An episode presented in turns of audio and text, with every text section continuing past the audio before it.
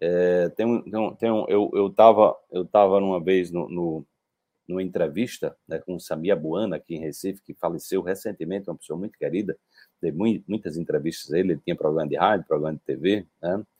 era uma pessoa assim promovia é, é, encontros muito interessantes né e eu estava num encontro dando uma entrevista ao vivo lá no, no, no Samia Buana que era exatamente nós estávamos é, falando é, ele, ele, é, falando sobre estilo de vida, e eu estava falando da Síndrome da Segunda-feira, que é um trabalho que é, foi defendido em Harvard, mostrando que segunda-feira é o dia que as pessoas mais morrem de doenças cardiovasculares, é o dia que as pessoas faltam mais ao trabalho, né? ou seja, é o dia é, é o dia em que é, é, o maior número de mortes, né?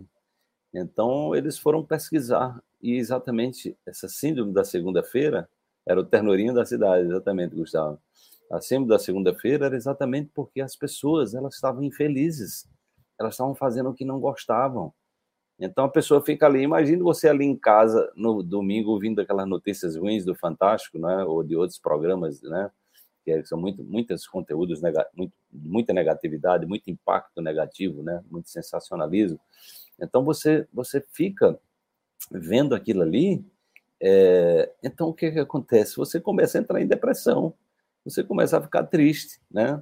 Aí, quando você, né, quando você imagina que você vai estar no outro dia num trabalho que você não gosta, é, ou seja, num ambiente tóxico, entendeu? De pessoas negativas, num ambiente pesado, então o que acontece é que você começa a adoecer.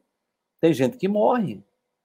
Tem gente que morre. Eu, eu, eu, daqui a pouco está deprimido, né? Daqui a pouco pede um, não pode ir para o trabalho, está tá triste, não tem, não tem energia, não tem vitalidade. E aí pede um atestado médico, né? Então há um nível muito grande, né? De, de, de faltas no trabalho na segunda e um nível de morte, né? E é por isso que é chamado de síndrome da segunda-feira. E tinha um empresário lá que ele estava exatamente quando eu falei isso, ele disse: Wallace, eu vivia internado no Unicórnio, que é um hospital aqui do coração, nem sei se existe mais esse hospital. É, e aí eu teve um dia que eu descobri que eu estava muito infeliz e eu simplesmente deixei. Eu acho que ele, ele tinha um emprego na época. Eu deixei o que eu fazia e fui fazer o que eu amo fazer, né? E aí ele nunca mais voltou para o Unicórnio. Então é muito importante essa coisa de você entender que você veio aqui para dar certo, é exatamente você perceber se seu corpo não está funcionando bem se você está adoecendo muito, se você está fazendo algo que você não ama, se você está vivendo relações tóxicas